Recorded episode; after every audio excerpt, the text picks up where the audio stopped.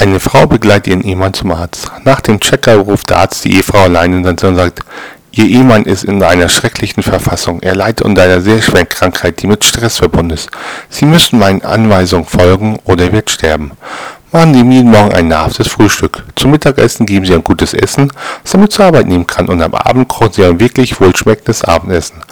Nerven Sie ihn nicht mit alltäglichen und Kleinigkeiten, die seinen Stress noch verschlimmern konnten.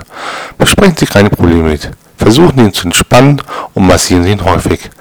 Er soll vor allem viel Teamsport im Fernsehen ansehen und am wichtigsten, befriedigen Sie ihn komplett mehrmals die Woche sexuell.